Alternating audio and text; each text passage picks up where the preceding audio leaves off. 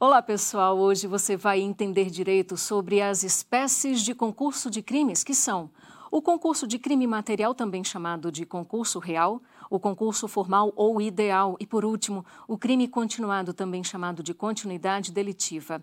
Todos previstos nos artigos 69, 70 e 71 do Código Penal.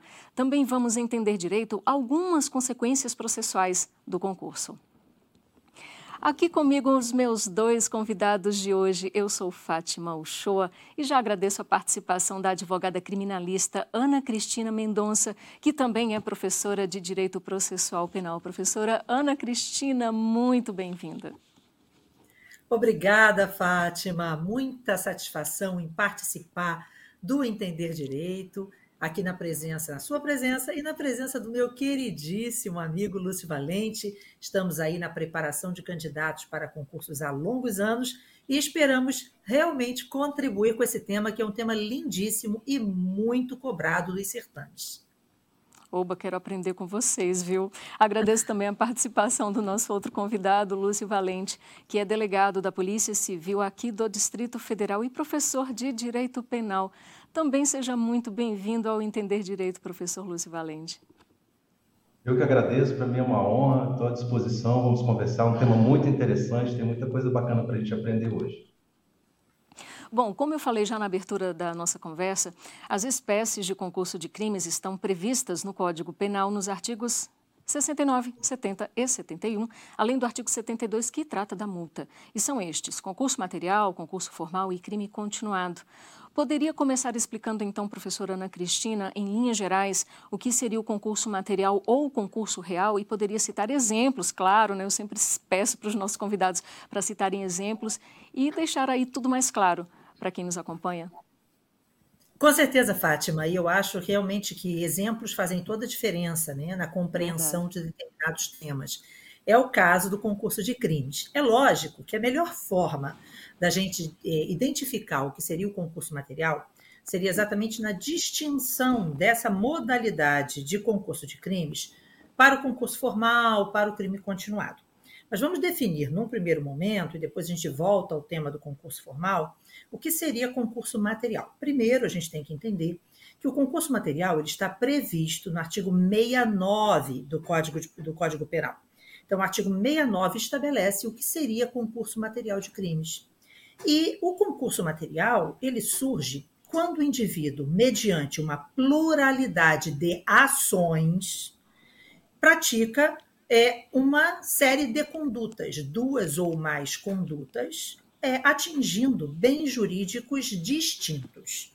Então, é preciso entender que o que existe sempre no concurso material de crimes é uma pluralidade de crimes. Então, é, praticados através de ações distintas. Depois, novamente, nós vamos voltar à definição do concurso formal, porque a grande diferença entre os dois está no fato de que no concurso, no concurso formal a ação é única. Então, no concurso material, eu tenho várias ações praticadas em momentos distintos, com desígnios distintos, atingindo bens jurídicos também diferentes. E aí, vou dar dois exemplos bem tranquilos e clássicos. Né? Imagine um determinado indivíduo que pratica um crime de homicídio num determinado momento e mata a vítima João. E depois, em um outro momento completamente diferente, ele vai e mata também a testemunha que presenciou aquele crime anterior. Então, o que você tem numa situação como essa é um concurso material de crimes de homicídio. Né? Então, esse é um primeiro exemplo. Né? Então, você tem é, duas condutas distintas e duas vítimas também distintas, embora neste exemplo os crimes sejam é, de mesmo tipo penal. Mas vamos homicídio. imaginar que você é no caso o homicídio. Mas vamos uhum. imaginar que é, o indivíduo ele praticasse o homicídio contra João e depois praticasse ou uma ameaça ou uma lesão corporal contra aquela testemunha. Né? Então, você teria também uma situação de concurso material de crimes. Mas você pode estar diante também de situações completamente diferentes, né?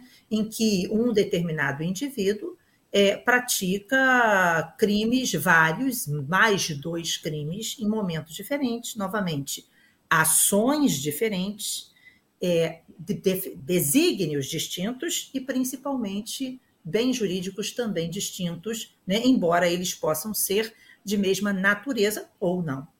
Então, é basicamente isso que vai definir o concurso material de crimes. É uma pluralidade de delitos. Essa é a base né, dentro da, da ideia de concurso de crimes. A gente parte do concurso material para depois aprimorar os conceitos para o crime continuado, para o concurso formal. Até para ficar mais dinâmico aqui para o nosso público, a gente faz essa divisão e vai fazer essa divisão aqui no programa. Primeiro a gente vai falar de concurso material, só explicando para você que está aí do outro lado, tá? Depois a gente fala é, do, do concurso formal e depois a continuidade delitiva. Agora, ainda sobre a pluralidade de delitos, que é o concurso material, você, professor Lúcio Valente, poderia distinguir o chamado concurso material homogêneo do heterogêneo? Bom, a professora Ana deu dois exemplos aí que já identificam esses dois tipos de concurso, né? Nós temos, no primeiro exemplo, duas situações de homicídio, né? Então, nós teríamos aí é, o chamado concurso material homogêneo. Por quê? Porque quando você está é, se referindo ao mesmo tipo penal praticado em concurso de crimes, né? No caso, os dois homicídios. E ela também deu um exemplo aí, um exemplo bem clássico, bem interessante, do, do concurso material heterogêneo. Hétero vem de diferente, né? Heterogêneo. Então, o heterogêneo é, seria, por exemplo, nesse caso, nesse exemplo que ela deu, é, do sujeito que mata a vítima e depois é, ameaça uma testemunha, por exemplo, né? Ou do sujeito que mata o marido, isso é uma situação que, que inclusive já, já, já vivi aqui investigações, né? O sujeito matou o marido para estuprar a mulher, para estuprar a esposa. Então você teria ali, apesar do exemplo ser pesado, mas acontece. Então são dois são, é, é são dois crimes em concurso material, nesse caso heterogêneo. Heterogêneo. Porque, porque são diferentes. E ainda com você, professor Lúcio, o que, é que pode ocorrer se a pena aplicada para crimes em concurso incluir também a multa de que trata o artigo 72 do Código Penal? Cumpre-se a pena e ainda se paga a multa? É isso mesmo? Isso. A, a, a, as penas elas têm autonomia, independência, né? No caso, a multa ela é aplicada independentemente na questão do concurso. O que se discutia antigamente era, por exemplo, em determinados crimes, se você ia ter um, é, no, por exemplo, no concurso continuado que a gente vai discutir, se você teria ali diversas multas aplicadas. A gente vai ver que nesse caso não. Mas o juiz deve fazer a dosimetria individual aqui e aplicar a multa também. Professora Anne, no concurso material é possível a acumulação de pena privativa de liberdade com outra restritiva de direitos? Desde que, desde que haja, é, Fátima, compatibilidade, isso é possível. Mas, assim, a pena privativa de liberdade vai ser aplicada num primeiro momento. Da mesma forma, na ideia de concurso material de crimes, nós podemos estar diante de um crime punido com reclusão e um outro crime punido com detenção. Então, vamos a esse exemplo primeiro, que eu acho que fica mais didático, mais fácil da gente é, analisar. Então, a pena de reclusão é uma pena mais gravosa, né, que admite regime fechado. A pena de detenção, ela regime semi, é, admite semiaberto e aberto. Então, se o indivíduo é condenado por crimes distintos, com penas, obviamente, também distintas, né? Ele, no concurso material de crimes, haverá o cúmulo das penas. Então, haverá uma, uma acumulação, uma somatória dessas penas. Mas ele vai sempre cumprir a pena mais gravosa. E depois, num momento posterior, a pena menos gravosa, digamos assim. Não vou dizer que tem pena benéfica, né? Benéfica ela não é, mas é, você vai ter é sempre a mais gravosa é, sendo aplicada num primeiro momento no concurso material. Uhum. Em relação à restritiva de direitos, é evidente que nós temos que levar em consideração que uma condenação anterior por um outro crime ou a ideia de um indivíduo que pratica vários delitos, isso pode é, caracterizar um obstáculo à aplicação desse benefício, a substituição de uma pena por uma restritiva de direitos. Isso considerando a pena restritiva, que a gente chama de PRD, como uma pena substitutiva. Né? Mas, em tese, sempre a pena mais grave é sendo cumprida antes da pena menos gravosa. Aproveitando, professor Lúcio, você falou aí de uma expressão, de um termo, se eu não me engano, por favor, me corrija, deve ser francês, né? Sursi. Eu gostaria só de situar o nosso público, para quem ainda não sabe, né, que sursi é a suspensão é, condicional da pena, o que se difere da suspensão condicional do processo. Você poderia, então, detalhar isso daí, é, essa, essas diferenças né, primordiais entre a sursi e a suspensão condicional do processo? É, a, o SUSIS a gente chama de SUSIS penal, né? E o SUSIS processual, né? A professora Ana é processualista, depois ela pode até complementar o que eu vou dizer aqui. Mas, basicamente, o SUSIS, o SUSIS penal, ele é uma, uma, um benefício de, a, que se considera na aplicação da pena, né? Ao condenado. Já o SUSIS processual é uma medida, como o próprio nome diz, processual, e que surge com a Lei 9.099, como um benefício né, que, é, e, muitas, é, e muitas vezes, ela, ela até é, ela traz um benefício processual. Esse, claro que esse benefício processual vai acarretar benefícios penais. O benefício acaba sendo penal também, em sentido amplo, né? mas a, a suspensão condicional do processo é uma medida prevista na Lei 9.099 de caráter processual. Aí, se a professora Ana quiser complementar. Isso, vamos lá. Então, Lei 9.099. Isso, na Lei 9.099. Ah, é dos tá? juizados. Dos juizados especiais criminais, uhum, cíveis e criminais, né? Uhum. É, então, uhum. na verdade, a, a Lei 9.099, ela trouxe o que a gente chama de medidas despenalizadoras. Então, é importante que a gente faça essa distinção do que seria uma medida despenalizadora. Despenalizar não é descriminalizar. Despenalizar é criar obstáculos à aplicação da sanção. Então, quando nós pensamos nós, nos artigos 77 e 78 do Código Penal, que são os artigos que tratam do sursi penal, que é a suspensão condicional da execução da pena, nós partimos da premissa de que aquele indivíduo ele foi condenado.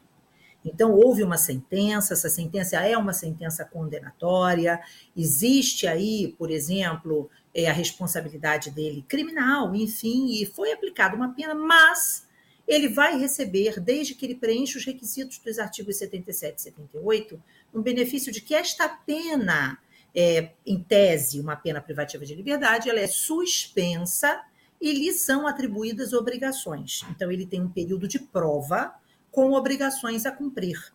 E aí, ao final desse período de prova, que vai variar num prazo de dois a quatro anos, vai ser declarada extinta a punibilidade ele não vai precisar cumprir a pena privativa de liberdade que foi definida na sentença que já o condenou. Né?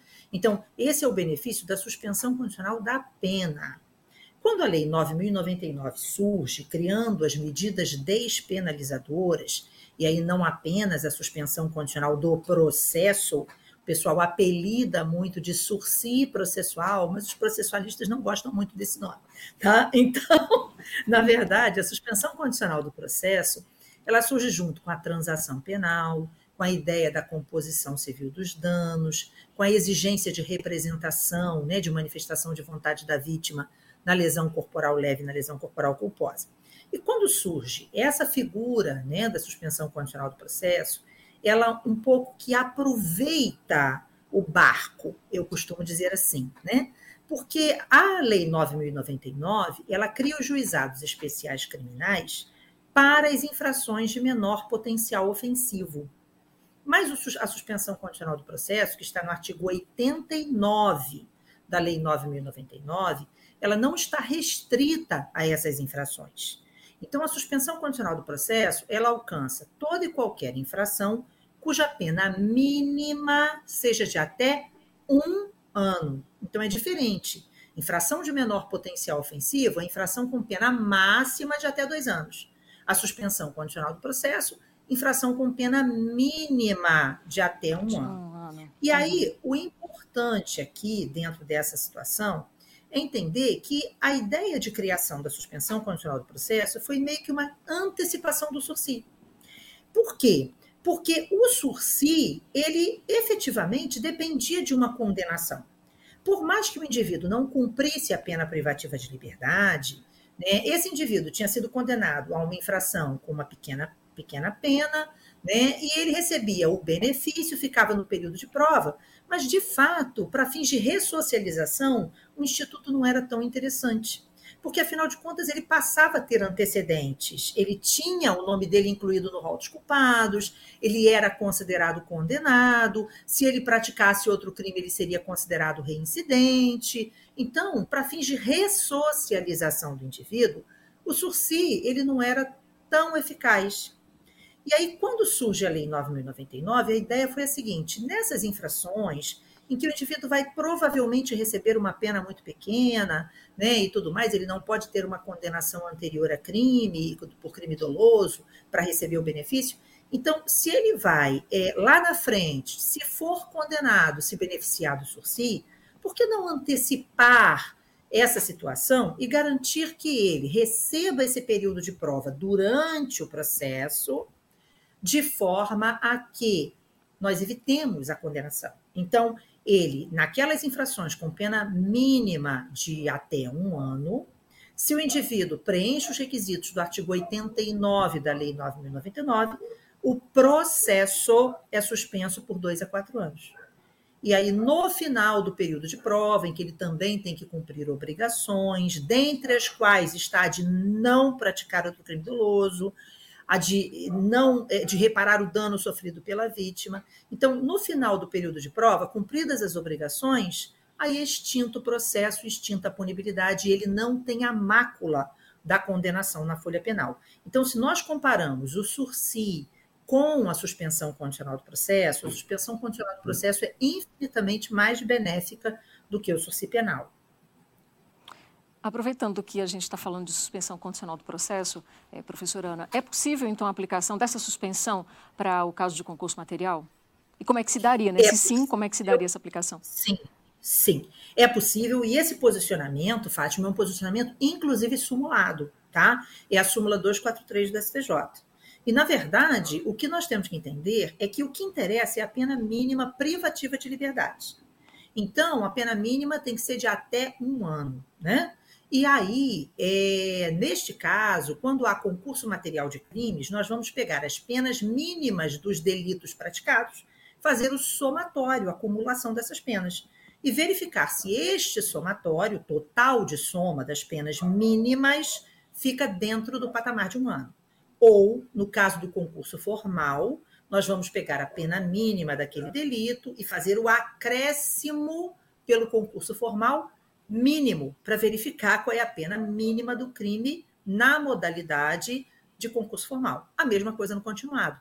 Então, se da totalidade da pena, né, daquelas condutas, penas em abstrato, né, pena mínima, a totalidade fica dentro do patamar de um ano, então, neste caso, o indivíduo pode sim receber a suspensão condicional do processo. Agora, é importante ressaltar que é, a Lei 9.099 ela não dá a entender exatamente isso. Quando você lê o artigo 89 da Lei 9.099, está especificado no artigo 89 que é, o indivíduo não pode receber a suspensão condicional do processo se ele já estiver sendo processado por outro crime. Raciocina comigo aqui. Então, se ele está sendo processado por dois crimes em concurso material, ele está sendo processado por outro crime, né? E aí vem a dúvida, nesse caso, afinal de contas, aplica ou não? E é exatamente para espancar essa dúvida que surge a súmula. Então, é exatamente para isso que tem o posicionamento jurisprudencial consolidado, no sentido de que, é, nesses casos de concurso material, concurso formal, crime continuado, eu tenho que observar o, a totalidade da pena, considerados os concursos, sempre em relação à pena mínima. E aí eu vou fazer uma outra observação, Fátima, para a informação não ficar. O Lúcio vai falar logo assim: olha só, ela fala demais. E aí... vai não, vai não. Eu não vou deixar passar. Vou deixar passar essa informação, que eu acho que é importante para quem nos escuta, né? Por favor. Então, a Lei 9.099, ela fala de suspensão condicional do processo para pena mínima de até um ano, né? Mas existe uma exceção estabelecida pelo STF, que é quando a infração tem pena privativa de liberdade mínima de dois anos, mas que tem uma pena alternativa de multa. Então, imagine aquela infração que tem pena de dois anos ou multa. E aí o STF entende que, neste caso, como a possibilidade de aplicação apenas da pena de multa demonstra uma gravidade menor do delito, então que é possível a suspensão condicional do processo nessa hipótese. Mas é a única exceção em relação a esse quantum da pena mínima para suspensão condicional do processo, tá? Então, em regra, é pena privativa de liberdade mínima de até um ano, mas se tiver uma alternativa de multa, aí se entende que o crime é menos grave e que por isso seria aplicável o instituto, tá? Assim a uhum. informação ficou completa. É que você, ótimo. É, então, professor Lúcio, quando alguém comete mais de um crime, idêntico ou não, utilizando-se de mais de uma ação ou omissão, e as penas aplicadas cumulativamente são as de reclusão, como no caso de homicídio e detenção, a exemplo da lesão corporal, até a professora Ana citou, né? Lesão corporal leve, qual a que deve ser executada primeiramente? É, o código é, é, bem objetivo e direto, né? Deve se aplicar sempre a pena mais grave, né? No caso, a pena de reclusão. Né? A pena de reclusão é aquela que, inclusive, pode ter é, o início fechado, né? A de detenção, ela pode, ela admite ao regime fechado, numa regressão, mas o início é semiaberto ou aberto, né? Então, a reclusão, ela é uma pena mais grave, então ela é aplicada primeiro. Bom, a gente tratou até agora do concurso material. Agora a gente vai esmiuçar especificamente o concurso formal ou ideal, como se caracterizam o concurso formal homogêneo e o heterogêneo ainda com você, professor Lúcio. Seriam as mesmas definições é, do concurso material homogêneo e o heterogêneo? É, o concurso formal é também uma espécie de concurso de crimes, mas acontece em uma outra situação. Quando o sujeito, ah, mediante uma só ação ou omissão, ele com isso, com isso consegue mais de um resultado. Então, por exemplo, sujeito dirigindo em alta velocidade o seu veículo, é, é, ferindo ali as normas de trânsito, acaba atropelando José e João, ou José e Maria. Então, ele tem ali com uma ação, apenas uma ação, dois resultados. Nesse caso, vamos supor, não vou deixar o exemplo muito trágico, não, vamos supor que tenha sido uma lesão corporal no trânsito, na verdade, duas, né? Porque ele atropelou duas pessoas. Então, nós teríamos aí uma ação, dois resultados do mesmo tipo penal. Ou seja, o que a, a a, a, pena, a, o Código Penal chama da mesma espécie, mas na verdade se interpreta como o mesmo tipo penal, né? Então, duas lesões corporais culposas no trânsito. Então, você teria um concurso formal entre dois, é, dois tipos penais idênticos. Então, você tem ali o é chamado concurso formal homogêneo. Ou você pode ter, numa segunda hipótese, uma ação com dois resultados distintos. Vamos supor que com uma ação, por exemplo, o sujeito efetua um disparo é, é, com aquele disparo, ele atinge a vítima A, e vamos supor que aquele projétil, por exemplo, transfixe a vítima e atinge uma pessoa que está passando na rua. Então, você teria a primeira vítima tenha falecido e a segunda sofreu uma lesão corporal. Então, você teria, teria ali um concurso formal, ainda um concurso formal, porque é uma ação, dois resultados, né? Aí, por isso, concurso de crimes, mas heterogêneo, porque você teria ali dois tipos penais diferentes. Uhum. Professora Ana, ainda temos os institutos do concurso formal perfeito ou próprio e o também chamado concurso imperfeito ou impróprio. Quais seriam as principais distinções, distinções entre ambos? Vamos lá. Então, quando a gente pensa né, no concurso é, formal próprio, nós estamos pensando, na verdade, é, na, idade, na ideia de unidade de desígnios, isso é muito importante de ficar configurado a gente tem uma única ação ou omissão, certo? Uma única ação ou omissão. E é, o que você tem é unidade de desígnios. O indivíduo ele pretende um único fim para aquele, aquele crime. Então, o que você tem, na verdade, é, por exemplo, vou dar um exemplo. O indivíduo ele entra dentro do ônibus, tá? E tem por intenção a ideia de praticar um furto, um roubo, é, das passagens que aquele ônibus recebeu, enfim, do valor das passagens. E aí, nesse caso, ele, na verdade, é, é, vai até o cobrador do ônibus. Hoje a gente quase não encontra ônibus com cobrador, né?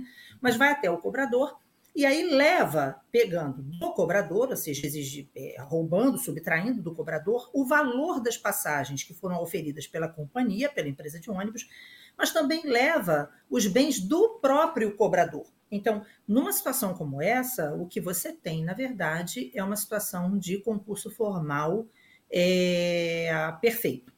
Agora vamos imaginar que o indivíduo entre dentro do ônibus, certo? Anuncie o roubo para todos os passageiros e acabe subtraindo, então, os bens é, mediante ameaça né, ou mediante violência de todos os passageiros, lesando é, com desígnios distintos, ação única, mas desígnios distintos, o patrimônio dessas várias pessoas. Então, numa situação como essa, o que você tem é um concurso é, formal imperfeito, ok? Então, essa é a diferença básica entre as duas hipóteses. Não sei se eu consegui me fazer entender. Então, no primeiro exemplo, é uma ação única, mas é interesse único, desígnio único, mas ele acaba lesando tanto a empresa de ônibus quanto o cobrador. Mas na outra hipótese, é uma ação única, mas a intenção desse indivíduo é, na verdade, subtrair é, o patrimônio de todas aquelas pessoas que ali estavam. Né? Então, é basicamente isso. Então, na primeira hipótese, concurso formal perfeito, na segunda hipótese, concurso formal imperfeito. Só para deixar observação, claro... Lúcio? Não, é perfeito, é isso mesmo. É, é só considerar também que no concurso chamado formal perfeito, próprio, é o concurso formal que geralmente. Quando a gente fala concurso formal, a gente em geral está pensando nesse, né? No concurso formal perfeito, né? Que a, a, consequência dele é você considerar uma das penas, em geral, a, em geral não, a, a mais grave, se uma for mais grave que a outra, e aplicar um sistema que a gente chama de exasperação, que nada mais é do que aumento. A, o Código Penal é, autoriza que o juiz aumente a pena de um sexto até metade nesse tipo de concurso.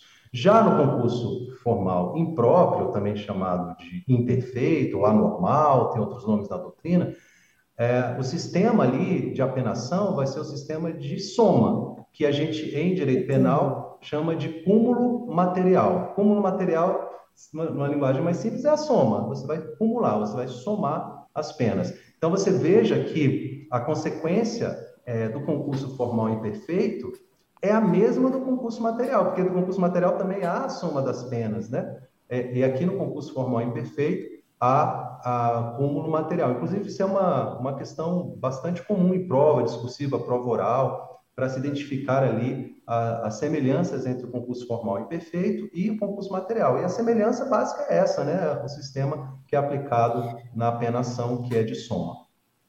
E é importante né, a gente diferenciar bem essa questão do homogêneo e heterogêneo, do perfeito e imperfeito, né? Porque existe uma tendência uhum. da gente fazer uma confusão entre essas hipóteses. Então, homogêneo, porque as condutas, né, se fossem analisadas isoladamente, seriam semelhantes, heterogêneo, porque são diferentes. Agora, no perfeito e no imperfeito, o que nós estamos pensando, na verdade, é na violação ao bem uhum. jurídico. Então, quantos bens jurídicos violados, né? Com aquela ação única, e se há desígnio único ou se há desígnio distinto. Basicamente muito, isso.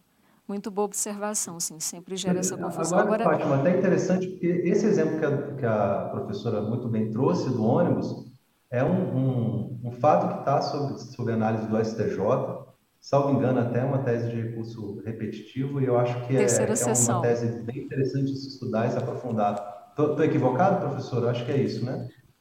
Não, é isso mesmo. É, é, é uma hipótese que está agora analisada pela terceira sessão do isso. STJ. É, nós temos muitos, né? Na verdade, por que, que surge a ideia dos repetitivos, né?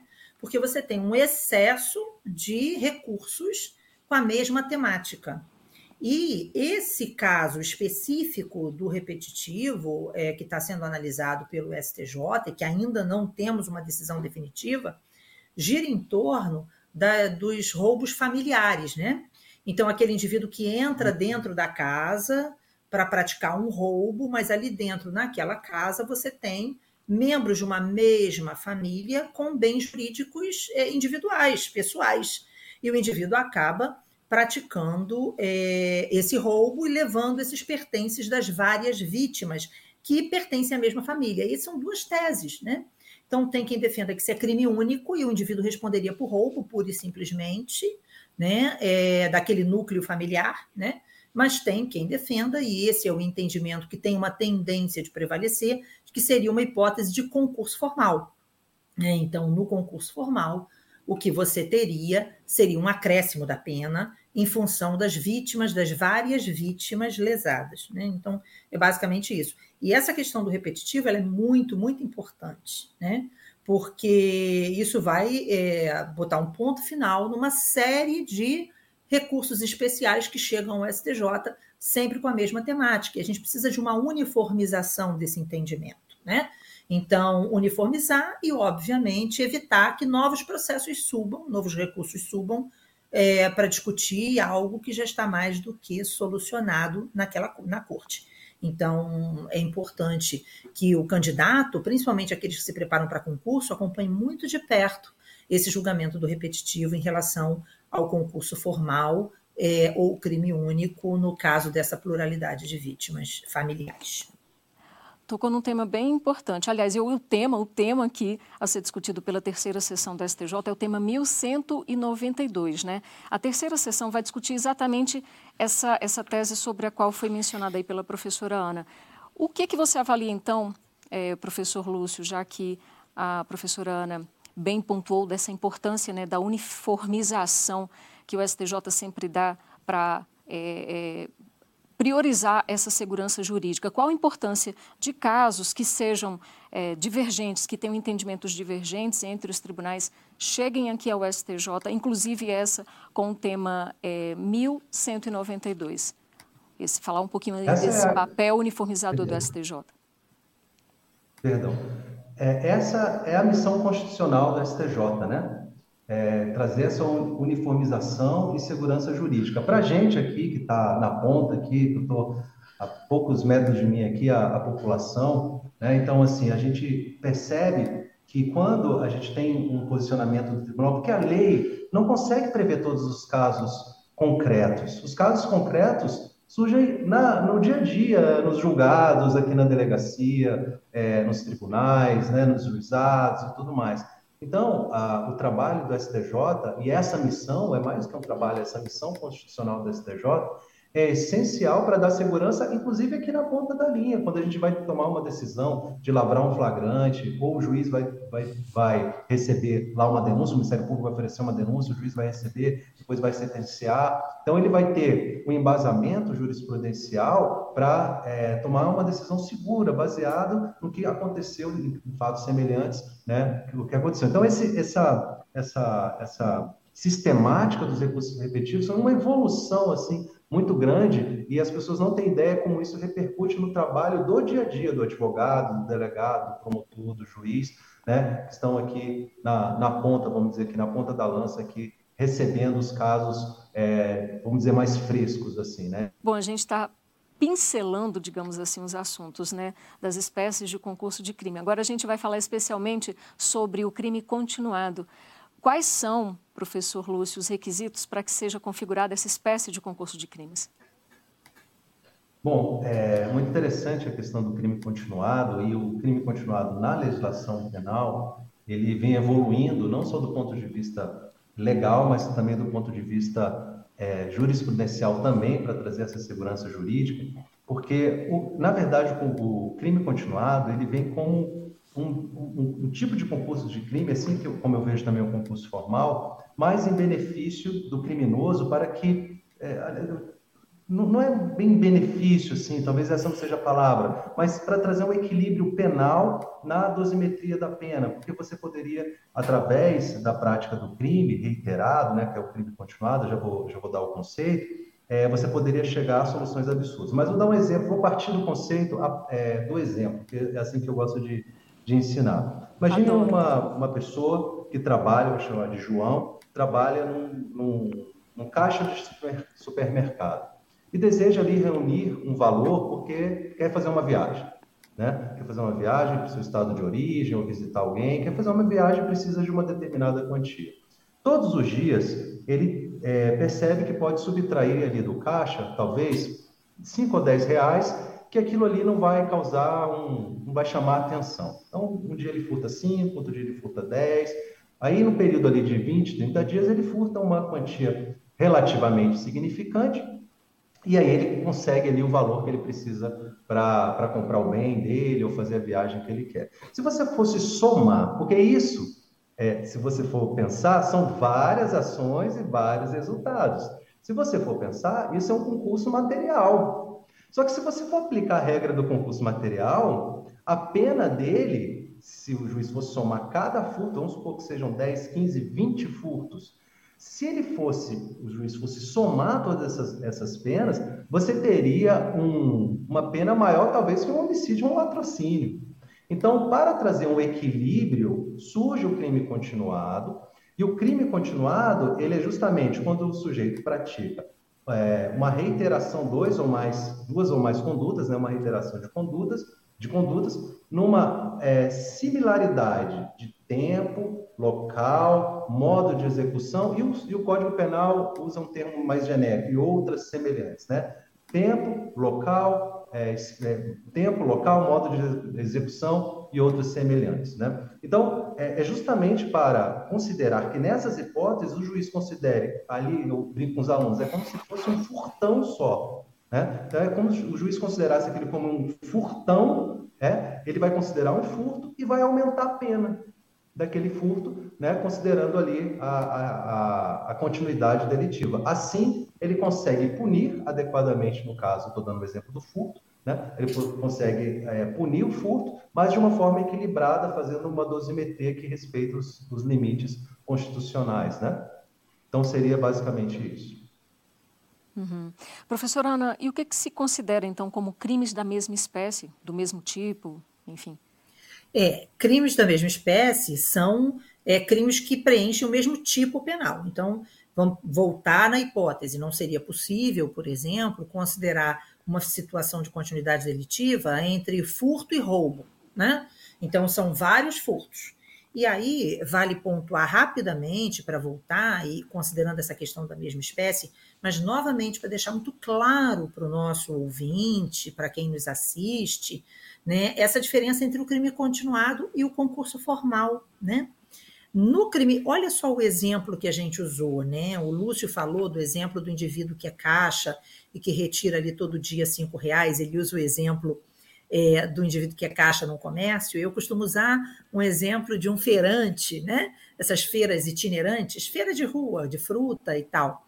É, então, mas vamos voltar na, na, hipótese do ônibus, né, Lúcio? Acho que é interessante a gente voltar uhum. e, e, e, pontuar. Então, imagine que o indivíduo entrou no ônibus, anunciou que está assaltando o ônibus, na verdade, vai praticar um roubo, certo? Ou é, e ele vai, então, e recolhe os bens, os pertences de cada um dos passageiros, mas ele fez uma ação única e foi repassando a sacolinha, né? Então, numa situação como essa, é uma ação única, é concurso formal. Agora vamos imaginar aquele indivíduo que entra dentro do ônibus, me corrige, Lúcio, se eu estiver errada, e aí, sem fazer esse anúncio ou esse alarde genérico, né, ele senta do lado do primeiro passageiro, furta a carteira desse primeiro passageiro, entra, passa para o banco de trás, furta o celular do outro, entendeu? Passa para o outro, outro banco e furta. Então, ele pratica vários furtos em sequência mas sempre condutas de um mesmo tipo penal. Então, repare mas objetos distintos. Formal, objetos distintos, vítimas distintas, ações distintas. Uhum. Então, isso é importante. Na outra hipótese, é uma ação única. Então, no concurso formal, a ação é única, né? E você tem vítimas distintas, bens jurídicos distintos. No concurso, no crime continuado, o que você teria em regra seria um concurso material. Mas é como o Lúcio falou, o que a gente não quer é um furt... É, a gente quer um furtão e não que o furto se transforme num crime com uma pena maior do que a de homicídio. Entendeu? Então, o que você tem é uma, um acréscimo da pena em razão da continuidade delitiva. Mas o indivíduo, de fato, praticou várias condutas com ações distintas, agora ações semelhantes. Então, a primeira grande questão, a primeiro grande requisito no crime continuado é, é condutas que caracterizem crimes de mesma espécie. Mas esse não é o único requisito. E aí você quer que a gente já é, é, enverede para o próximo requisito ou você quer perguntar alguma coisa? Por favor, professora, já ia perguntar isso daí, quais são esses requisitos, né, essas exigências para que os crimes sejam, de fato, inseridos na continuidade delitiva. Eu sei que tem a questão do tempo, a questão do lugar, isso. enfim, eu gostaria já que... Exato. Então, o primeiro requisito são condutas que caracterizem crimes de mesma espécie. O segundo requisito é que, pelas condições de tempo e de lugar, o que você tem é a possibilidade de identificar um padrão de conduta, entendeu? Então, o que você tem é um intervalo de tempo e o STF, ele é muito claro nessa definição, ele entende que o intervalo entre essas condutas semelhantes, semelhantes reiteradamente praticadas não pode exceder 30 dias, né? Então, você tem um posicionamento jurisprudencial para que esses crimes sejam considerados dentro de um contexto de continuidade tenham sido praticados dentro de um mesmo lugar, e aí, cuidado, o lugar não é um lugar único, né? Mas dentro de um mesmo bairro, dentro de uma mesma cidade, dentro de uma mesma praça, entendeu? Não necessariamente no mesmo endereço, número tal da rua tal, né? Mas o que você tem são é, é, é uma, uma, um padrão de conduta reiteradamente praticado. E esse padrão de conduta inclui também o modus operandi o modo de ação do indivíduo tem que ser semelhante. Então, é aquele indivíduo que repete a conduta várias vezes. Né? Então, é basicamente isso. E esse várias vezes dentro de um mesmo contexto fático, dentro de um mesmo modo de agir, dentro de um mesmo lugar e dentro de um determinado tempo. Então, é basicamente esses são os requisitos necessários para se caracterizar o crime continuado. E aí é importante a gente considerar que esses concursos de crimes, eles estão especificados, né? Como você falou lá no iníciozinho do nosso da nossa entrevista, no artigo 69 o concurso material, no artigo 70 o concurso formal de crimes e no artigo 71 o crime continuado. Então, o que você tem é uma sequência, né, dentro do Código Penal para essa esse esse contexto do concurso de crimes, da pluralidade de condutas e como é que a gente vai interpretar isso penalmente, né? Quais são as consequências penais. Então, era isso, certo? Então, são esses requisitos.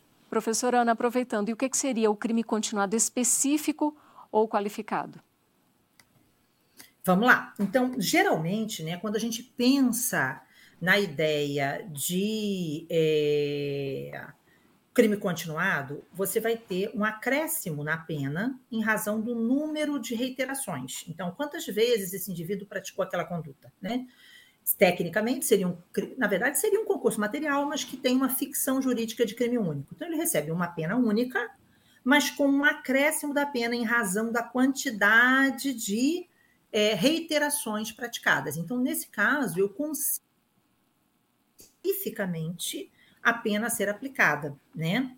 Então, o que a gente vai fazer é, existe aí um entendimento pacificado, no sentido de ampliar em um quinto, um sexto, né? então um sexto para duas infrações, um quinto para três infrações, é, um quarto para quatro infrações, e aí até chegar a dois terços para sete ou mais infrações. Né?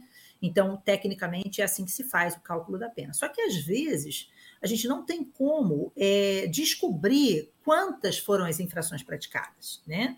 E aí, quando existe uma insegurança em relação a, a, quantas são as infrações praticadas, então você vai, na verdade, utilizar o critério de tempo. Quanto tempo esse indivíduo reiterou em condutas delitivas, né? Para você, então, poder fixar um valor é, ou definir um valor para fins de pena. E aí é o que, o que você encontra entre o artigo 71 e o parágrafo único, né?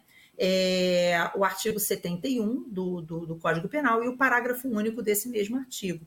Então, essa análise sobre personalidade do agente, etc., que vai ser computada também na hora de se auferir o quanto de pena ser aplicado. Então, é basicamente isso.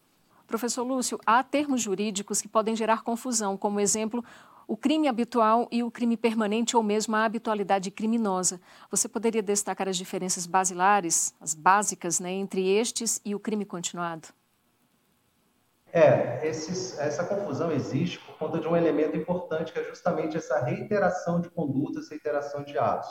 Mas aí estamos falando de fenômenos diferentes. Né? Primeiro, é, fala-se nos crimes habituais ou tipos habituais, são aqueles que, para a configuração do crime, se exige uma reiteração é, criminosa que demonstre um modo de vida. O exemplo clássico é o artigo 282 do Código Penal, exercício legal da medicina. Então, é, às vezes, uma pessoa te procura e fala: Ah, estou passando mal, você tem um remédio para dor de cabeça? Você, de repente, é, é, cede um remédio, alguma coisa assim, isso não faz você um, uma pessoa que pratique legalmente a medicina. Mas agora, aquela pessoa que tem uma clínica clandestina, não tem a qualificação é, para exercer a medicina, tem uma clínica, tem pacientes, atende aquelas pessoas, se porta como médico, ou seja, as pessoas é, percebem que é, existe ali um modo de vida, ali o que a gente chama de crime habitual. Depois eu vou até pedir para a professora Ana falar, se for possível, da, da questão da prisão em flagrante nesses crimes, que é, é bem interessante. Mas aqui mesmo, nós tivemos uma situação, é, não de médico, mas de um odontólogo, na verdade, uma pessoa que se passava por odontólogo, por dentista, tinha clínica, tinha tudo, a gente aprendeu o computador, tinha lá os, os, os, pacientes cadastrados, tinha lista de espera, tinha agendamento, tinha cadeira, tinha todos os equipamentos, mas a pessoa não tinha qualificação para exercer né, aquela atividade. Então? Nesse caso, a gente está falando aí de um tipo habitual. O tipo permanente, é, por sua vez, é aquele que, para a sua configuração, é, se exige que a ação se prolongue no tempo, né? A ação se protraia, como diz, como diz a doutrina, né? A ação se protraia no tempo, né? se prolongue no tempo. E a gente tem vários exemplos, né? É, todos os, ah, os, os, tipos penais que têm verbos que dão a, a a, a ideia de permanência, como no, no, tráfico de drogas, você tem a, a você tem a, a, guarda da droga, por exemplo, a pessoa que mantém depósito da droga, ou porte de arma. Então, vários tipos penais que é, podem ser praticados ao longo do tempo. Isso também tem consequências penais e também tem consequências processuais, mais especificamente processuais, é que enquanto é, houver a permanência, é possível a prisão em flagrante. Né? E em relação a, a, ao crime continuado, é observar é, é, os elementos previstos no Código Penal e também a jurisprudência do STJ, principalmente isso que eu falei sobre o elemento subjetivo, porque o, o STJ adota uma teoria que nós chamamos de teoria mista, né? adota tanto os critérios objetivos como critério subjetivo, que é aquilo que eu expliquei mais cedo, né, do furtão, né, tem aquela ideia de homogeneidade na continuidade denitiva. Agora, é, isso tem que ser muito bem trabalhado pela, pela defesa, tem que ser muito bem trabalhado pela, pela acusação, e muitas vezes você realmente tem na prática situações muito limítrofes ali que o juiz ele vai ter que decidir. Professora Ana? Vamos lá. É, eu adoro né, essa diferença do, do, crime permanente, do crime habitual, do crime continuado, do concurso formal, porque isso faz muita diferença em termos processuais, principalmente quando a gente pensa na prisão em flagrante, como o Lúcio, o Lúcio suscitou. E aí, hoje em dia, por incrível que pareça, né, gente, a gente, ele falou do exercício legal da medicina, que a gente vê tanto hoje nos noticiários, né?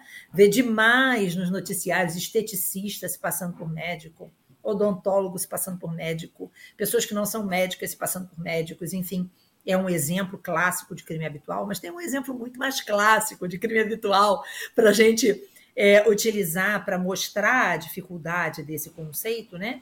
É, e a comparação com os demais, que é a casa de prostituição, né?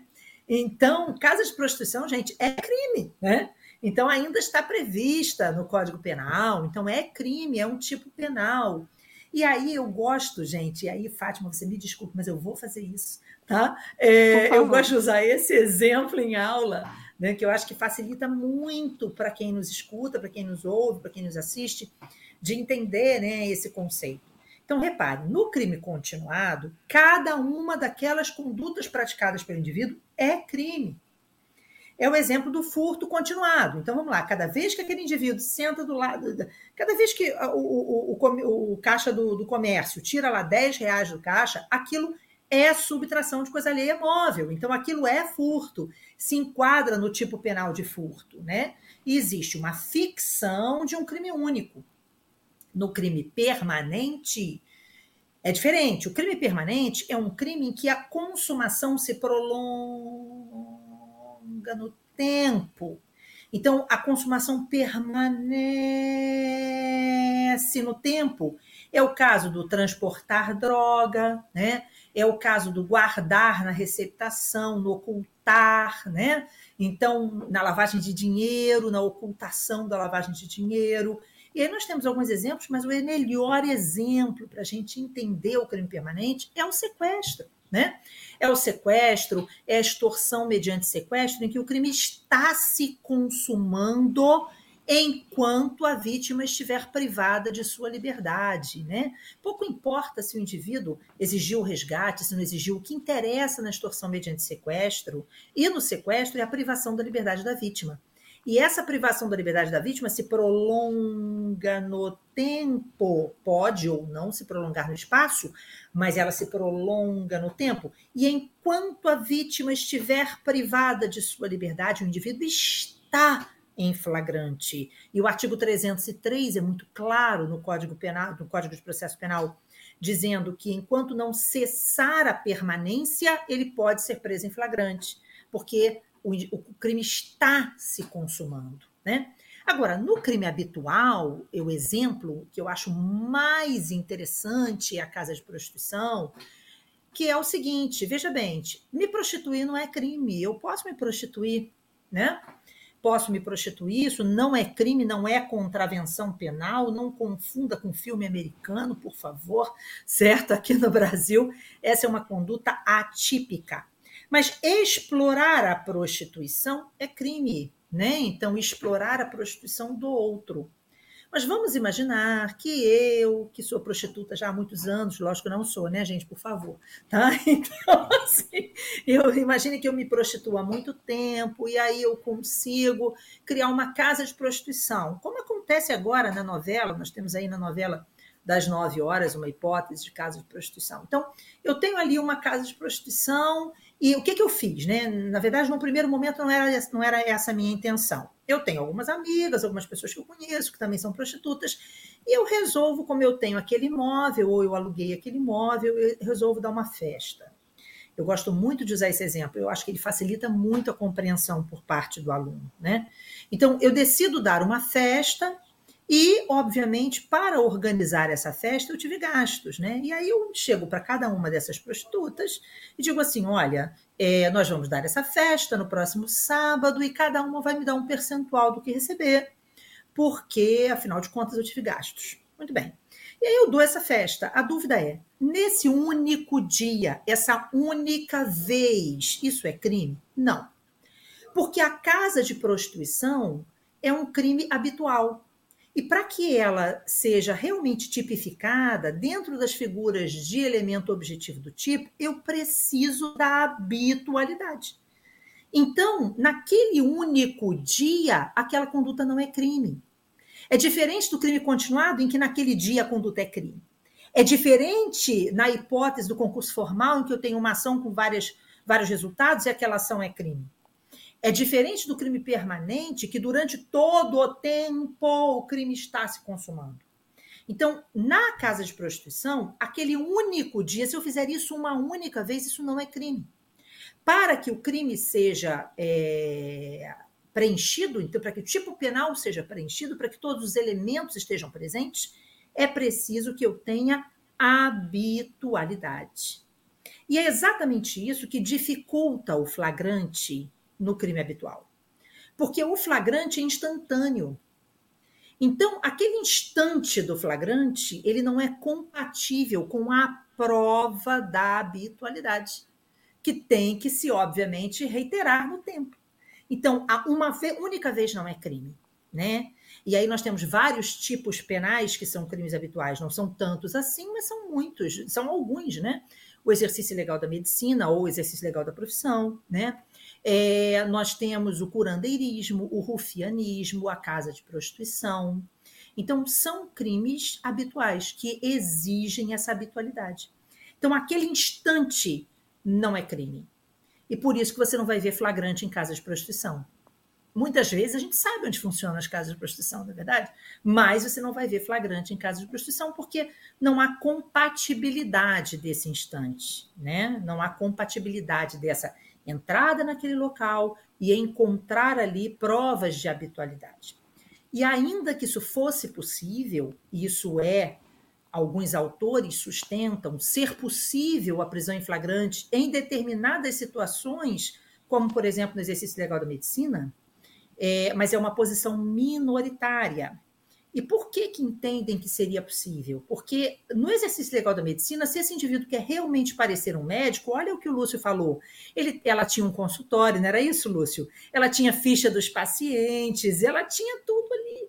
Então, quando eu entro dentro de um consultório de um falso médico, provavelmente eu vou alcançar prova documental da habitualidade, né? E aí vai surgir a dúvida: nem assim eu posso prender em flagrante? Para a posição majoritária, não. Eu até poderia prender pelo uso de documento falso, né? pela falsidade documental, mas não pelo exercício legal da medicina. Por quê? Porque quando eu penso em prisão, a interpretação tem que ser restritiva. Então, prisão, interpretação restritiva, liberdade, interpretação extensiva. E aí, o artigo 303 do Código de Processo Penal fala que nos crimes permanente. E nós não podemos confundir o crime habitual, o crime permanente, o crime continuado. São figuras diferentes, né? Então, não a posição majoritária de que não se admite flagrante em crime habitual, né? Então, é importante essa definição. Os candidatos, gente, de concurso têm muita dificuldade em diferenciar o crime habitual do crime continuado e do crime permanente. Outra, outra que, coisa importante. Por isso que é, eu fala. adoro esses exemplos. Eu sempre peço para os é. nossos entrevistados falarem esses exemplos, porque deixa tudo muito claro, né? Isso. E tem uma outra coisa importante que o candidato agora tem, que as pessoas, né, o nosso ouvinte, as pessoas que estão aqui interessadas no tema, eles têm também dificuldade, é essa noção do que seria habitualidade. Cuidado. Nem sempre, quando a gente fala em habitualidade, eu estou pensando em crime habitual, né? Então, um exemplo claro disso, hoje nós temos aí o, o artigo 28A do Código de Processo Penal, trouxe, né, com o pacote anticrime, a inclusão no nosso ordenamento jurídico do acordo de não persecução penal, o ANPP. E uma das hipóteses previstas no parágrafo 2 do artigo 28A, de vedação do ANPP, que é aplicável, um benefício aplicável, uma pena, na verdade, uma pena alternativa, vai ser é, aplicada uma pena não privativa de liberdade antes do processo e evitar o processo com isso, né? Uma das exceções, uma das hipóteses em que não seria possível o NPP é se o indivíduo pratica é, o crime com habitualidade. Cuidado, não é o crime habitual, não estou falando do crime habitual, né? É a habitualidade da reiteração, é aquele cara que vive do crime. Sabe aquele cara que furta toda hora? Então, o furto é um crime do qual caberia a NPP. Né? Não tem violência nem grave ameaça, a pena é, é, mínima é inferior a quatro anos. Mas se esse cara furta toda hora, né, ele pratica o furto com habitualidade. Então, ele vive do crime. E aí, nesse caso, ele não tem direito ao benefício. Então, a gente tem que tomar cuidado, porque são palavras próximas e que geram uma certa confusão de entendimento, e a gente tem que tomar muito cuidado para não confundir. Excelentes esses exemplos que ambos deram até agora, mas é uma pena, né? Eu acho que a gente merecia estender o nosso programa por mais uma hora, pelo menos. Por enquanto, Entender de Direito de hoje vai ficando por aqui. Nós conversamos com a advogada e professora de Direito Processual Penal, Ana Cristina Mendonça. Professora Ana Cristina, muitíssimo obrigada por todos esses esclarecimentos, os exemplos, como eu sempre gosto de pedir aos nossos entrevistados, por favor, exemplos, porque eu acho que isso deixa muito marcado e claro para todos entenderem direito. Muito obrigada pela participação aqui no nosso programa. Eu agradeço imensamente, Fátima. Conte sempre conosco. Já estou falando por mim e por Lúcio, né, Lúcio? Nós dois estaremos aqui. Figurinha fácil, viu? Nós gostamos muito. É muito agradável estar aqui com você. E aí eu vou Muito fazer uma, uma indicação só para finalizar, né? Afinal de contas, nós estamos aqui na casa do STJ, então não deixem, você que se prepara para concursos, você que está estudando direito penal, direito processual penal, não deixe. Nós temos material maravilhoso do STJ disponível no site do STJ, que é o Jurisprudência em Teses. Né? Exatamente. E o Jurisprudência Pesquisa em pronta Teses também. aborda pesquisa pronta. Então, são materiais, gente, imprescindíveis para você que está realmente querendo entender essas matérias, tá? Um beijo to em todos vocês e estamos à disposição nas redes sociais e Fátima, estamos à disposição sempre que você precisar. Muito obrigada. Conversamos também com o delegado da Polícia Civil do DF e professor de Direito Penal, Lúcio Valente, a quem eu também agradeço demais a participação. Muito obrigada, professor. Eu que agradeço, estou sempre à disposição. Eu também sempre indico no site do STJ, eu gosto particularmente das coletâneas anuais de jurisprudência. Eu acho assim muito bem feito, assim, parabéns ao pessoal do STJ que trabalha com esse compilado de jurisprudência, realmente é um trabalho primoroso e ajuda demais o operador do direito, ajuda demais os professores, os alunos e todo mundo. Muito obrigado e obrigado pela oportunidade. Excelentes dicas. E claro, obrigada também por sua companhia aí do outro lado. Se quiser conferir novamente este e outros programas, acompanhe o nosso perfil nas principais plataformas de streaming de vídeo e de áudio. A gente também está na programação da TV e da Rádio Justiça. Só uma dica, viu? Se inscreva agora mesmo em nosso canal no YouTube. Você pode curtir, comentar e compartilhar à vontade este e outros programas. A gente se encontra.